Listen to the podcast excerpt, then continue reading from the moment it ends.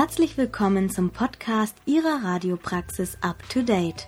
Heute mit dem Beitrag Bildgebung in der Epilepsiediagnostik von P. Feddersen B. Feddersen.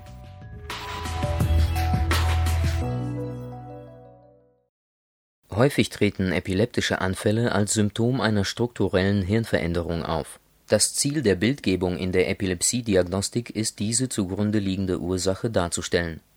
Das Erscheinungsbild des Anfalls kann wichtige Hinweise auf die Lokalisation des Anfallsursprungs geben und so wichtige Informationen für eine optimale Sequenzplanung geben.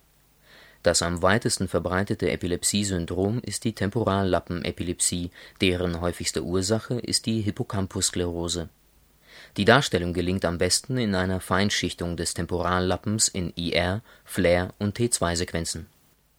Was ist Epilepsie? Epilepsie ist eine der häufigsten neurologischen Erkrankungen und tritt bei 0,5 bis 1 Prozent der Bevölkerung auf.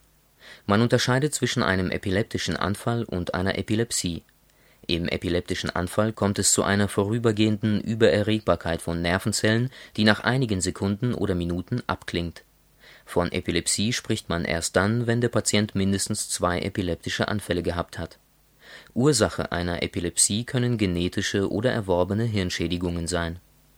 Definition Die Epilepsie ist gekennzeichnet durch das wiederholte Auftreten von epileptischen Anfällen. Im epileptischen Anfall ist die Tätigkeit der Nervenzellen des Gehirns durch elektrische und chemische Signale nicht mehr genau aufeinander abgestimmt es kommt zur plötzlichen Störung des Gleichgewichts zwischen Hemmung und Erregung der Nervenzellen. Die Erregung wird deutlich größer als die Hemmung, dann greifen plötzliche elektrische Entladungen von einer Zelle ausgehend auf die Nachbarschaft über und können so einzelne Gehirngebiete oder das ganze Gehirn maximal erregen. Je nachdem, welcher Bereich des Gehirns betroffen ist, ist die Erscheinungsform des epileptischen Anfalls ganz unterschiedlich ausgeprägt. Man unterscheidet zwischen generalisierten und fokalen Epilepsien bei den generalisierten Epilepsien sind schon zu Beginn des Anfalls beide Gehirnhälften betroffen. Bei den fokalen Epilepsien beginnt der epileptische Anfall in einem umschriebenen Teil der Hirnrinde und kann sich von dort ausbreiten. Diesen umschriebenen Teil nennt man auch Anfallsursprung oder Anfallsfokus Je nachdem, in welchem Gehirnlappen sich dieser Anfallsursprung befindet, spricht man von einer Temporallappenepilepsie, einer Frontallappenepilepsie, einer Parietallappenepilepsie oder einer Occipitallappenepilepsie. Bei generalisierten Epilepsien ist bereits zu Beginn des Anfalls das ganze Gehirn betroffen. Sie entstehen häufig durch genetische Ursachen bei fokalen Epilepsien beginnt der epileptische Anfall in einem umschriebenen Teil der Hirnrinde und kann sich von dort ausbreiten. Ursachen sind zumeist umschriebene Schädigungen des Gehirns. Klinisches Bild Das klinische Bild von epileptischen Anfällen kann sehr unterschiedlich sein und hängt davon ab, welche Gehirnregion im Anfall betroffen ist. Bei den fokalen Epilepsien kann es zu einer Aura, einem sogenannten Vorgefühl kommen. Diese kann sich wie folgt äußern komisches Gefühl, Gefühlsstörungen, Geschmacksveränderungen oder Lichtblitze. Von außen werden diese nicht wahrgenommen. Wenn sich der Anfall auf andere Gehirnregionen ausbreitet, können folgende Symptome auftreten: Bewegungsarrest mit Verharren, Automatismen von Händen und Mund, zum Beispiel Nesteln oder Schmatzgeräusche, vermehrte Muskelanspannung und Muskelzuckungen wenn sich der Anfall über das gesamte Gehirn ausbreitet, entsteht der generalisierte tonisch-klonische Anfall, auch Grand Mal genannt. Dabei kommt es oft zu einem sogenannten Initialschrei, dann Anspannung des gesamten Körpers, gefolgt von generalisierten Zuckungen, die an Frequenz abnehmen, bis der Patient schließlich tief einschläft und eine Reorientierungsphase mit zum Teil auftretender Verwirrtheit von ca. 15 bis 30 Minuten hat. Er selbst kann sich an den Anfall meist nicht erinnern bei den primär generalisierten Anfällen kann es zu einem Bewegungsarrest mit Verharren und Starren kommen, in denen der Patient auf Außenreize nicht mehr reagieren kann. Wenn zu diesem Zeitpunkt in der Elektroenzephalographie die typischen drei Herz-Spike-Wave-Komplexe auftreten, spricht man auch von einem Absence-Anfall. Der epileptische Anfall kann verschiedene Formen annehmen, je nachdem, welche Gehirnregion im Anfall betroffen ist. Nicht bildgebende Diagnostik den größten Stellenwert in der technischen Zusatzdiagnostik von Epilepsien hat die Elektroenzephalographie. Hiermit können auch zwischen den Anfällen epilepsietypische Potenziale abgeleitet werden. Seltener gelingt es, im Elektroenzephalogramm auch epileptische Anfälle aufzuzeichnen. Dies kann die Zuordnung zum Epilepsie-Syndrom ermöglichen, zum Beispiel zu einer generalisierten Epilepsie oder einer Temporallappenepilepsie. Ursachen Mögliche Ursachen einer Epilepsie können sehr unterschiedlich sein. Eine angeborene erhöhte Anfallsbereitschaft oder eine Schädigung des Gehirns als Folge verschiedener Krankheiten können Epilepsien auslösen.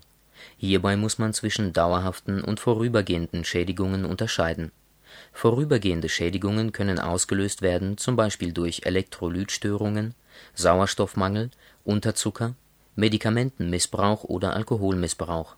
Diese Anfälle nennt man auch Gelegenheitsanfälle, da sie nach Abklingen der vorübergehenden Schädigung nicht wieder auftreten. Dauerhafte Gehirnschädigungen als Ursache von fokalen Epilepsien können sein Gehirntumoren, Gehirnmetastasen, Blutungen, kortikale Malformationen, Gefäßmalformationen, traumatische Verletzungen oder Infektionen.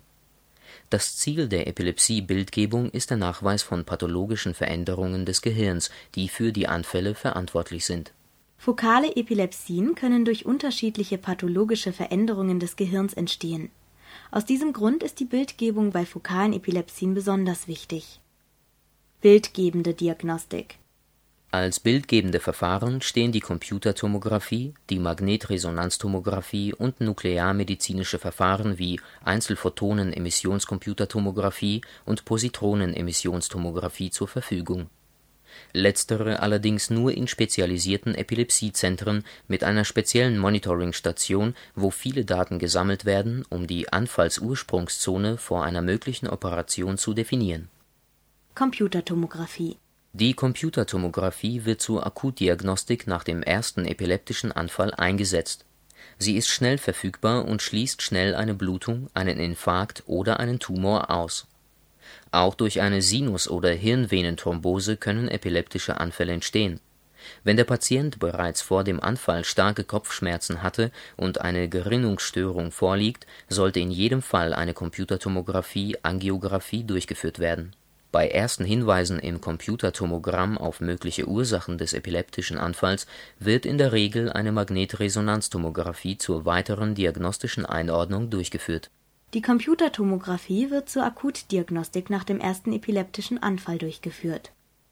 Magnetresonanztomographie Die Magnetresonanztomographie ist nach wie vor die beste Technologie zur Darstellung der Pathologien, die eine Epilepsie auslösen durch die immer höhere Auflösung und die dadurch immer besser werdende Detailgenauigkeit kann man zunehmend auch sehr kleine pathologische Veränderungen von wenigen Millimetern erkennen. Epilepsiepatienten, die zur Magnetresonanztomographie kommen, zeichnen sich durch zwei unterschiedliche Fragestellungen aus. Meist bekommt ein Patient ein Magnetresonanztomogramm nach dem ersten epileptischen Anfall mit der Fragestellung nach der Ursache, da die Epilepsie häufig ein Symptom einer anderen Gehirnerkrankung ist die Deutsche Gesellschaft für Neurologie empfiehlt folgende Sequenzen: Flair, T2 und T1-Sequenzen axial und gegebenenfalls koronar Blutungsverdacht, zusätzlich Gradienten-Echosequenz Schichtdicke höchstens 4 mm Die Kippung sollte nach der anterioren und posterioren Kommissur oder nach dem Temporallappen erfolgen eine Kontrastmittelgabe empfiehlt die Deutsche Gesellschaft für Neurologie bei Vorliegen einer Läsion zur weiteren genaueren artdiagnostischen Einordnung. Seltener werden Patienten mit Epilepsie, die Kandidaten für einen epilepsiechirurgischen Eingriff sind, untersucht. Hierbei empfiehlt die Deutsche Gesellschaft für Neurologie ergänzend die Durchführung einer hochauflösenden, idealerweise am 3-Tesla-Scanner durchgeführten Magnetresonanztomographie.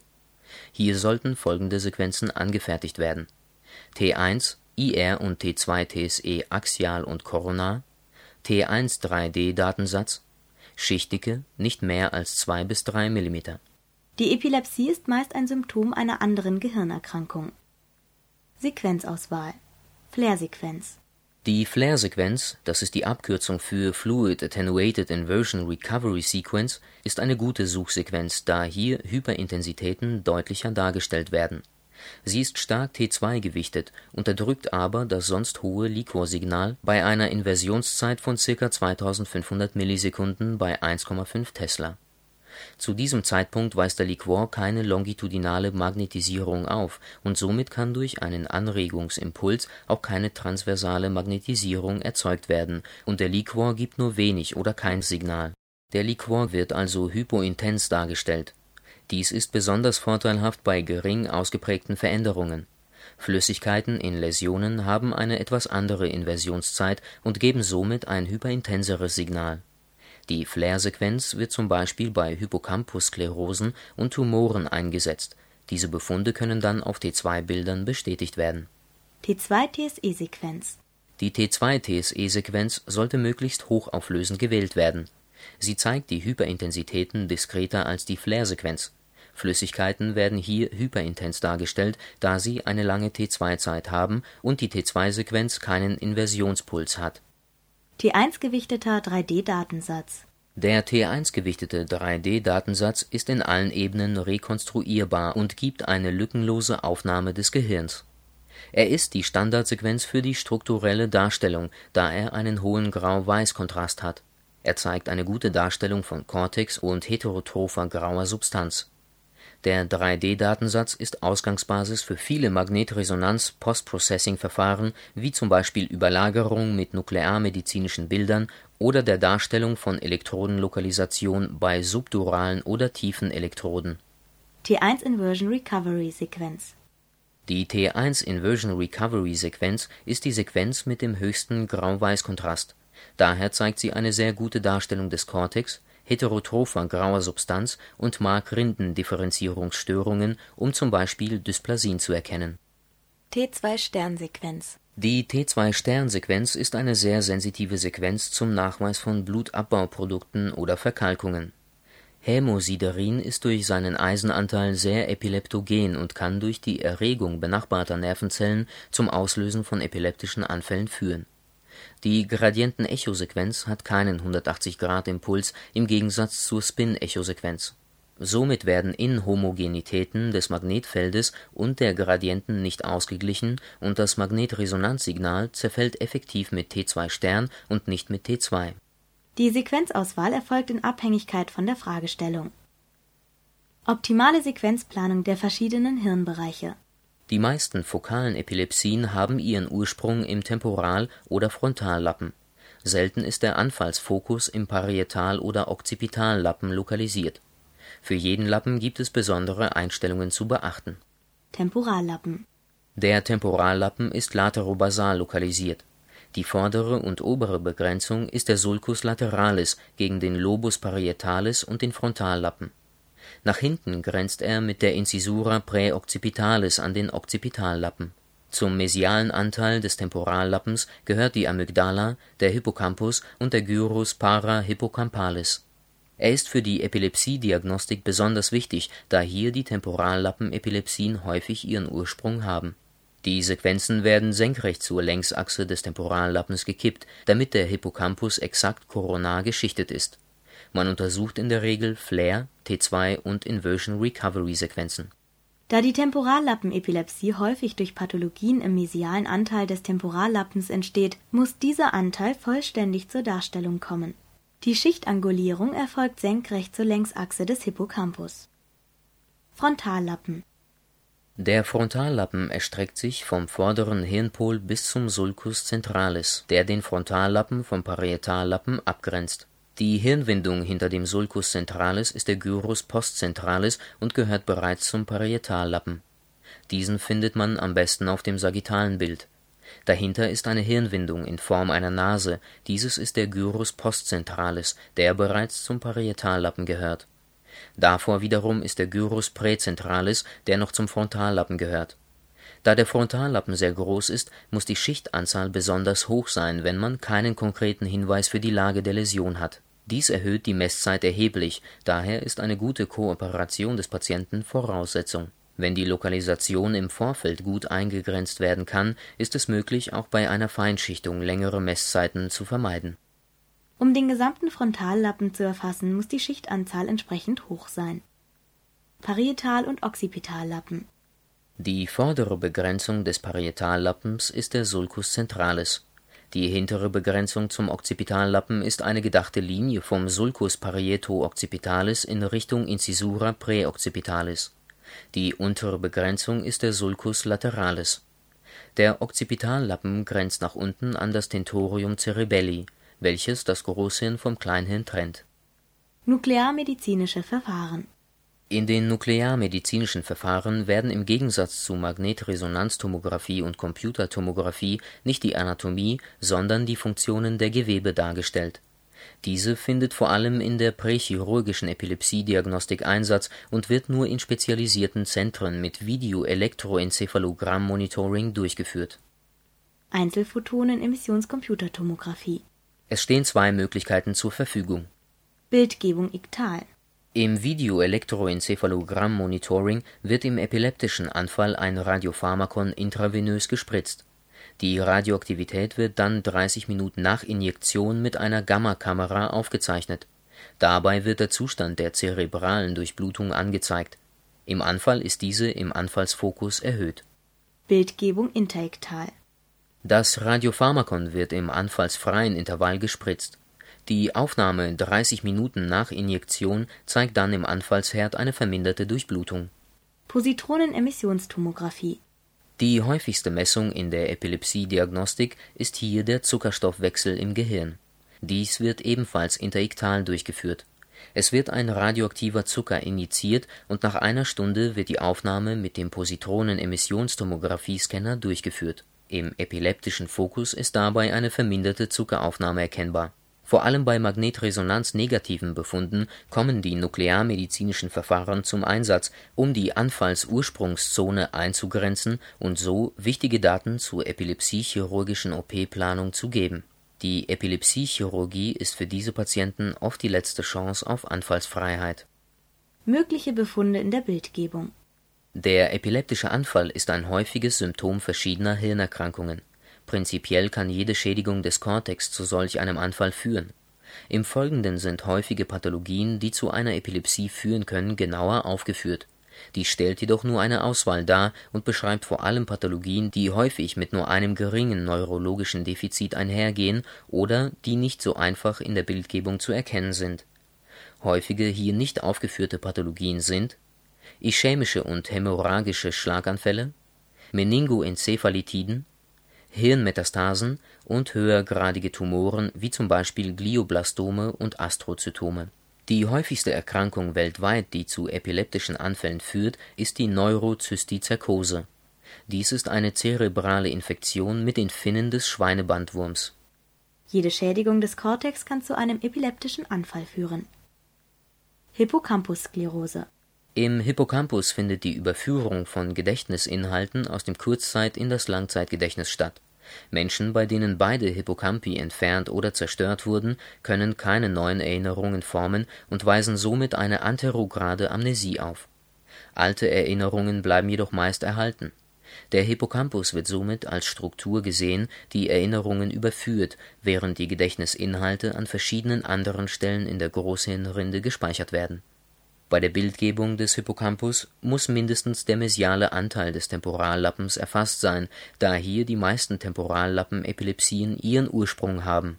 Die Hippocampussklerose ist auf den koronaren Flair und T2-Bildern durch ein erhöhtes Signal im Hippocampus gekennzeichnet. Im weiteren Verlauf der Erkrankung tritt ein Verlust der inneren Struktur bis hin zur hippocampalen Atrophie auf. Dies lässt sich besonders gut in der Inversion-Recovery-Sequenz darstellen. Im Hippocampus werden die Erinnerungen vom Kurzzeit in das Langzeitgedächtnis überführt.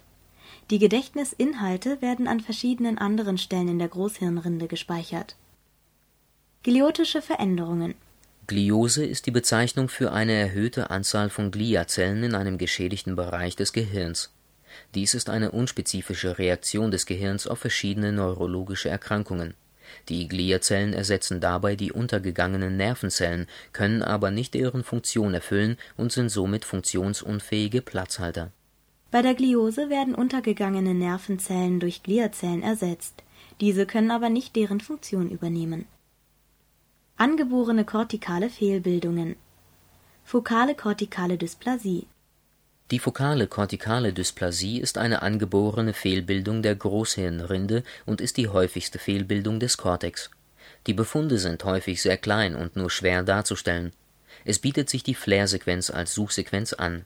Hier gesehene Hyperintensitäten können einen Hinweis auf die Lokalisation geben und dann auf den T2 - oder T1-Bildern bestätigt werden.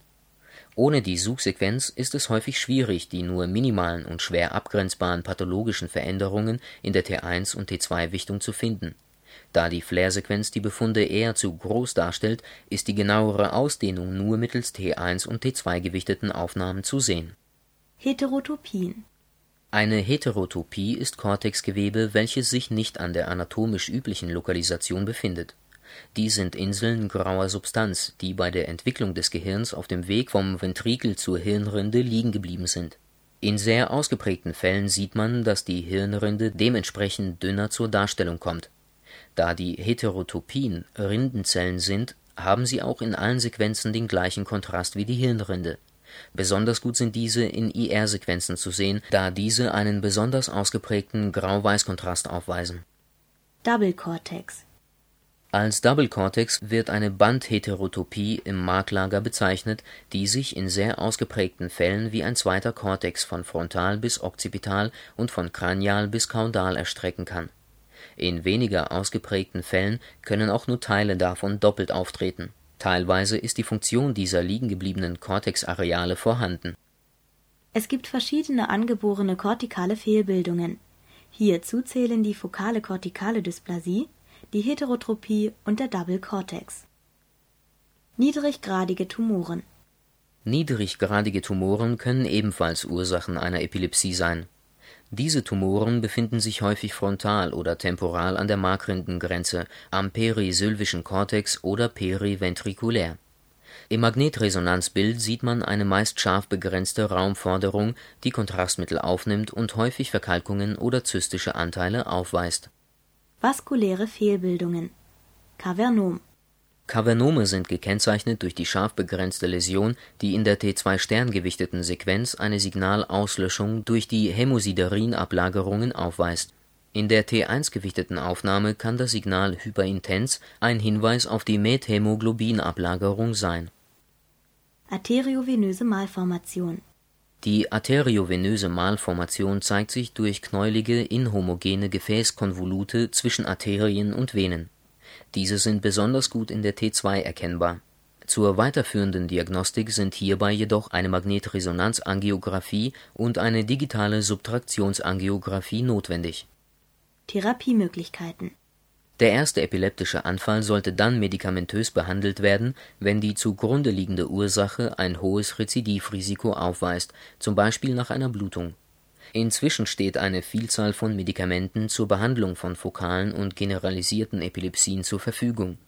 Dabei ist die Unterscheidung zwischen einem fokalen und generalisierten Anfallsursprung wichtig, da einige Medikamente, die bei fokalen Anfällen eingesetzt werden, die generalisierten Anfälle verschlimmern können.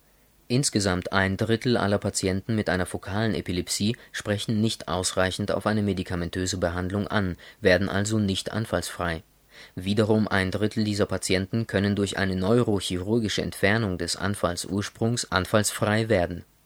Zur Klärung der zugrunde liegenden Ursache ist darum eine Magnetresonanztomographie mit hoher räumlicher Auflösung nötig. Ziel der Magnetresonanztomographie ist es, die Ursache der fokalen Epilepsie herauszufinden. Dies ist ein wichtiger Bestandteil zur Klärung, ob ein epilepsiechirurgischer Eingriff möglich ist. Kernaussagen die Epilepsie ist gekennzeichnet durch das wiederholte Auftreten epileptischer Anfälle. Fokale Anfälle gehen von einer umschriebenen Hirnregion aus. Der Nachweis des Anfallsfokus spielt eine wichtige Rolle in der prächirurgischen Epilepsiediagnostik. Die wichtigste bildgebende Untersuchungsmethode stellt die Magnetresonanztomographie dar. Die Temporallappenepilepsie ist das häufigste fokale Epilepsiesyndrom Dabei ist die Hippocampale Sklerose die häufigste zugrunde liegende Pathologie. Diese wird in einer koronaren Flare, Inversion Recovery und T2-gewichteter Sequenz in temporaler Angulierung bestmöglichst dargestellt. Kortikale Dysplasien sind angeborene Fehlbildungen, die in der Flare-Sequenz hyperintens zur Darstellung kommen